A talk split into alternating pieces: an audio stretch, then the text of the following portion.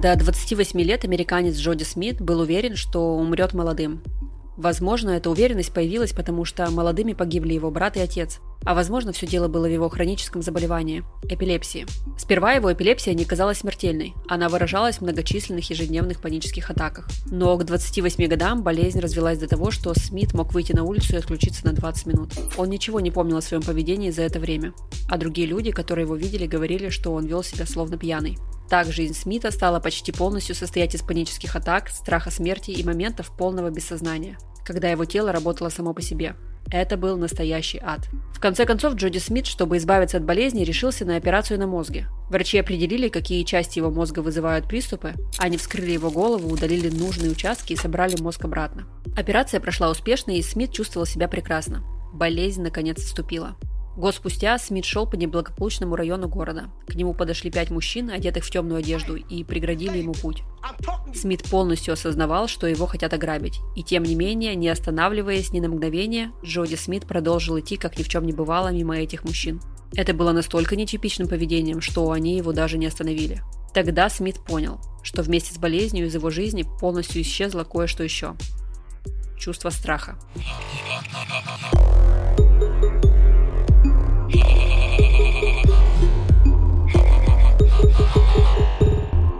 Всем привет, это подкаст «Хакни мозг». Меня зовут Ольга Килина, я коуч, психолог, автор проекта «Завтрак с Килиной». Уже пять лет я увлекаюсь тем, как работает мозг человека и тоннами читаю тематическую литературу. Этот подкаст я делаю вместе со студией Богема и партнером сезона сервисом электронных и аудиокниг Литрес. Хакни мозг. Здесь мы будем вместе изучать, как устроен наш мозг, говорить о сложных вещах на понятном языке, с юмором и без нудятины. А еще будем стремиться внедрить эти знания в свою жизнь. Иначе зачем это все? Для тех, кто слушает наш подкаст, Litres подготовил специальный промокод на скидку 20%, который вы можете использовать целых 7 раз. Я лично часто покупаю на Литресе, поэтому уже пользуюсь промокодом. Хакни мозг в одно слово, английскими буквами, заглавными. Все подробности в описании выпуска. В этом выпуске мы поговорим о чувстве, которое преследует нас всю жизнь. Все мы испытываем его перед экзаменами, на первом собеседовании, когда стоим на краю крыши высокого здания, иногда на первом свидании, а иногда, когда просто вдруг задумываемся о смерти. Сегодня мы поговорим о страхе. Откуда он берется, зачем нужен и что будет, если мы полностью от него избавимся. Джоди Смиту удалили части из нескольких зон мозга, одной из которых была амигдала или миндалевидное тело. Амигдала состоит из двух половин по одной в каждом полушарии нашего мозга. Это небольшая зона, находящаяся в глубине вашего мозга чуть ниже висков. Считалось, что миндалевидное тело участвует в формировании нашей памяти отвечает за некоторые социальные взаимодействия, например, умение различать эмоции других людей, и даже за сексуальную ориентацию. Есть взаимосвязь между тем, в каком полушарии лучше развита амигдала, и тем предпочитают люди свой пол или чужой. Но именно благодаря Смиту и другим похожим случаям, когда амигдалу удаляли или она была повреждена, ученые смогли узнать, что этот отдел мозга отвечает в том числе и за наши страхи. Но что такое страх и как он работает? Страх бывает двух типов – быстрый и медленный. Представьте, вы сидите на футбольном матче, и вдруг после удара мяч летит куда-то рядом с вами на трибуну. Ваше миндалевидное тело даст сигнал организму, и вы испытаете страх и мгновенно пригнетесь, как и десятки людей рядом с вами. Это быстрый страх. Он помогает нам реагировать на непосредственную опасность. Когда вы испытываете быстрый страх, в вашем организме вырабатываются гормоны адреналин и кортизол. Они нужны, чтобы в этот момент у вас был прилив сил и вы не испытывали боль. Сделали быстрый рывок. Такой механизм выработался в ходе эволюции, и он работает не только у человека, но и у большинства животных. Когда доисторический человек вдруг видел в пустыне льва прямо перед собой, ему нужно было бежать или атаковать. И чтобы выжить, было бы лучше, если он будет бежать быстрее и не будет испытывать боль от укусов. Когда мы едем на американских горках или смотрим хорроры с резкими скримерами, срабатывает быстрый страх.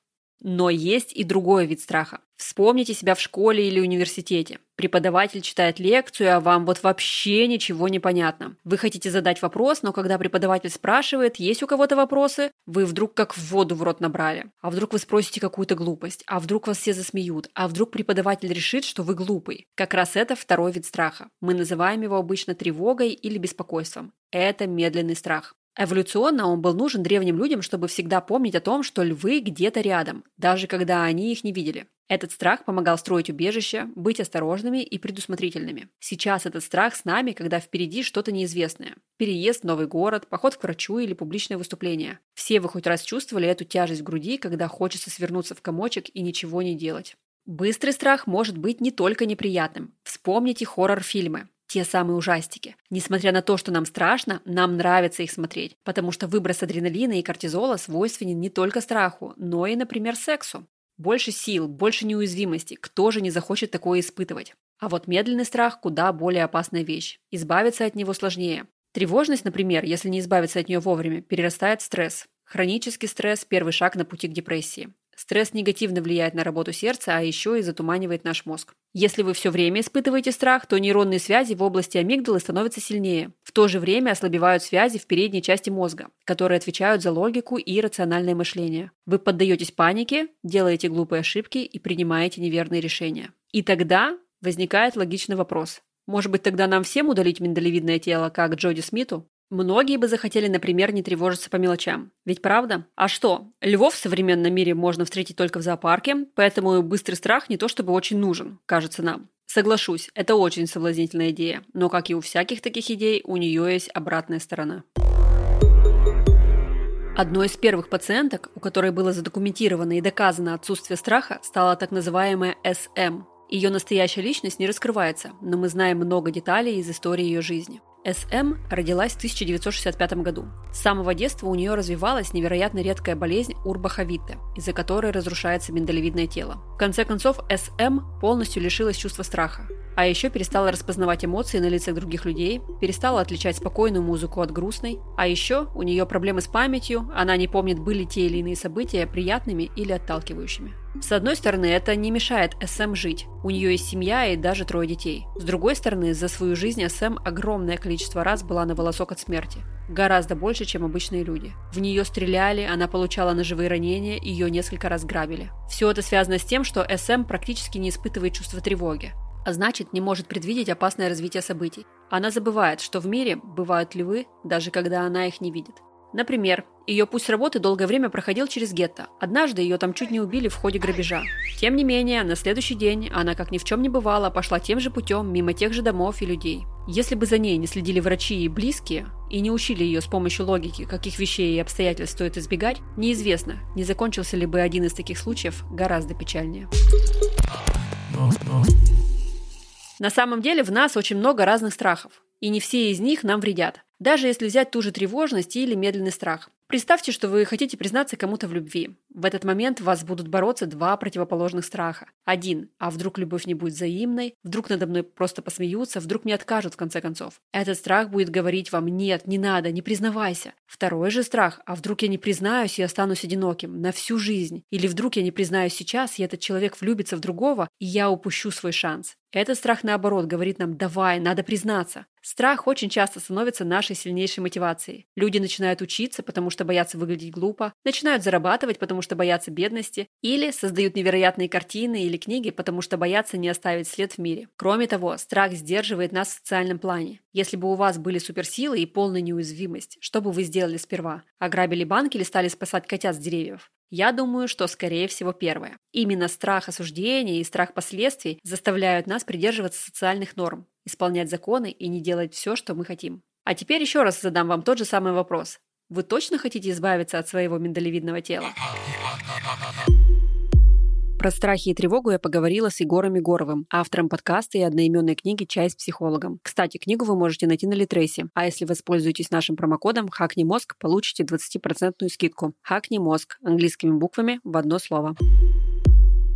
Какие бывают виды страха? Есть разные классификации, но условно можно разделить его на здоровый или естественный и дисфункциональный. Нормальными можно считать возрастные страхи. Они соответствуют определенным периодам развития ребенка и с возрастом в норме проходят. Также нормальными можно считать естественные реакции, которые возникают в ответ на опасность. И вот тут можно вспомнить классификацию на воображаемые и реальные страхи. Но если страх является вполне реальным, это еще не значит, что он не может быть дисфункциональным. Если реакция страха на объективно опасный раздражитель чрезмерная или длится очень долго и не проходит, влияет на поведение и социальную жизнь человека, то это плохой звоночек. Яркий пример – это избегающее поведение. Человек получает травму или испытывает какую-то паническую атаку на улице, например, или в метро, и начинает меньше выходить из дома, замыкается в себе, начинает избегать встреч с друзьями и так далее. В моей практике было немало таких случаев, когда люди не выходили из дома буквально годами. Является ли тревога тоже своеобразным страхом? Ну, во-первых, да.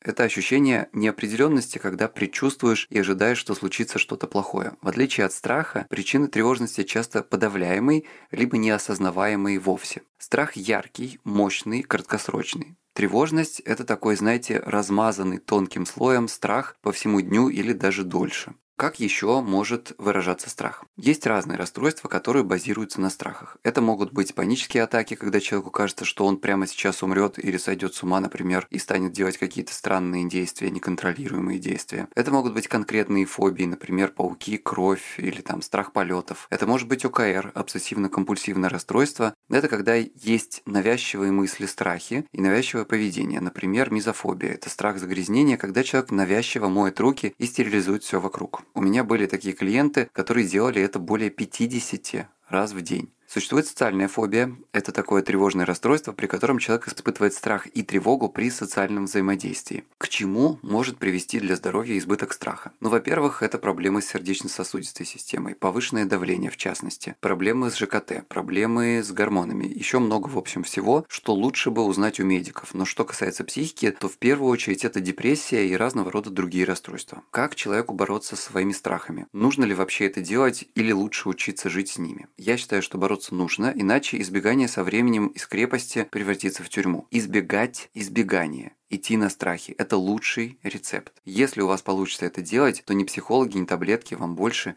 не понадобятся. В 2017 году самый известный в мире скалолаз Алекс Хональд поднялся по двухкилометровой отвесной скале без страховки, став таким образом первым человеком, сумевшим сделать такое восхождение. После этого Алекс обратился к ученым, потому что практически не чувствовал страха. Ни раньше, ни во время этого восхождения. Ученые уже знали, где находится страх – в миндалевидном теле. Они положили Алекса в аппарат МРТ и показывали изображения, которые должны были вызывать у обычного человека реакции в этой области. Несмотря на снимки из боевых зон, кадры страшных животных и резкие звуки, амигдала Алекса оставалась спокойной. Ученые пришли к выводу, что Алекс Хональд, хоть и не лишен страхов полностью, имеет к ним определенный иммунитет.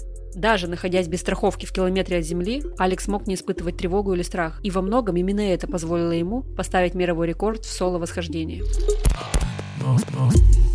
Когда развивался человеческий мозг, лучшей тактикой выживания было избегать опасности. И страх, который заложен в нас от природы, который встроен в наш мозг, буквально отлично справлялся с этой задачей. Убегать от льва, остерегаться льва и так далее. Но мир стал меняться, а наш мозг теперь за этим не успевает. В системе возникновения нашего страха появился недостаток. Дело в том, что миндалевидное тело не отличает реальную опасность от препятствий, которые мы должны преодолеть, чтобы стать лучше. Для него нет разницы, бояться публичного выступления или бояться упасть с крыши. Это один и тот же страх для нашего мозга. Страх стал одним из главных врагов в нашем с вами развитии, в нашем обучении. Страх неизвестности, страх показаться глупым, страх все испортить – вот что часто останавливает нас. Например, если вам предстоит написать курсовую, когда вы ее сядете делать? Правильно, скорее всего, в последний момент. Это тоже работа страха. Потому что каждый день перед нами стоит выбор. Изучить информацию, начать писать курсовую, и нам неизвестно, получится у нас или нет. И даже неизвестно, найдем ли мы подходящие источники. Или, например, посмотреть Netflix, где ты точно знаешь, что получишь свою долю удовольствия. Мозг всегда хочет выбрать второй вариант. Более безопасный, менее тревожный и более знакомый. Зачастую прокрастинация – это тоже последствия тревоги и страха. Например, когда мне предстоит написать новый сценарий для подкаста, я сперва трижды пропылесошу дом, уберу за детьми, помою посуду, потому что это вызывает у меня меньше стресса, а еще я не чувствую стыд за то, что я ничего не делаю. Это тоже последствия моего страха. Я как можно дольше оттягиваю для себя тот самый момент, когда я открою ноутбук. Так это и работает.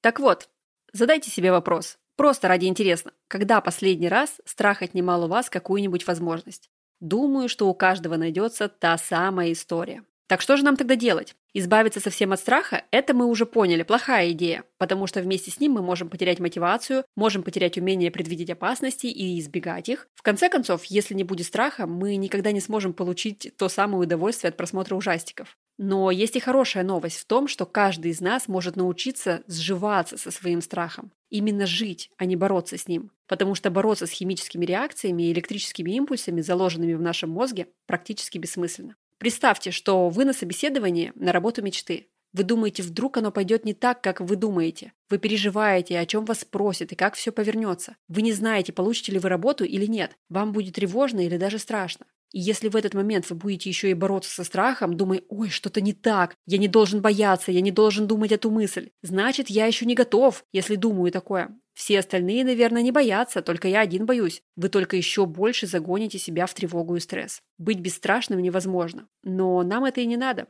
Если мы не испытываем страх, значит нам либо все равно, либо мы ничего не делаем. Это не то, чего мы ищем на самом деле. Первый шаг, который нужно сделать, это принять, что страх существует, и понять, что все мы его испытываем. И это совершенно нормально. Это заложено в нашем мозге, и это не говорит плохо о вас. Все мы чего-либо боимся. А второй шаг – это не давать вашему страху управлять вашим автомобилем. Я сейчас немножко поясню. Это метафора из книги Элизабет Гилберт, где она говорит о том, что если вы едете в путешествие, у вас всегда есть два напарника. Это страх и вдохновение. И вот тут очень важно распределить места, когда вы едете до своей цели. Смотрите, объясняю, как нужно сделать правильно. Вы садитесь за руль, потому что вы хозяин своей жизни, и только вам понятно, как, куда и зачем вам ехать. Рядом вы сажаете далеко не страх. Вы сажаете свое вдохновение для того, чтобы оно указывало вам путь и прокладывало маршрут. Это такой незаменимый штурман, который будет давать вам силы, когда вам будет хотеться спать или бросить все к чертям собачьим. А страх лучше воспринимать как э, маленького ребенка 4-5 лет, которого нужно обязательно усадить в детское кресло. Его невозможно высадить, вы обязаны ехать втроем, но на которого не стоит обращать особого внимания, когда вы долго и упорно едете к своей цели. Да, он существует, да, он сидит на заднем сидении, иногда барабанит ногами, иногда очень громко фонит, иногда делает так, что вам совсем не хочется больше рулить и двигаться к своей цели. Но куда вы от него денетесь? Это ваш ребенок, и он сидит на вашем заднем сидении. Родители меня поймут. Так вот, вы не можете высадить свой страх. Просто знайте, что он будет всегда. И это нормально. Пользуйтесь своим вдохновением, своей мотивации, чтобы идти дальше. И знайте, что от страха практически невозможно избавиться. Да мы и не хотим, если честно. И там, где тревожно, возможно лежит шанс узнать что-то новое, пережить новый опыт, открыть новый карьерный или личный путь. Если знать, как работает механизм страха, мы, конечно, продолжим его испытывать. Конечно, но будем понимать, когда лучше его послушать и избежать, а когда сделать ровно противоположное и продолжать двигаться к своим целям.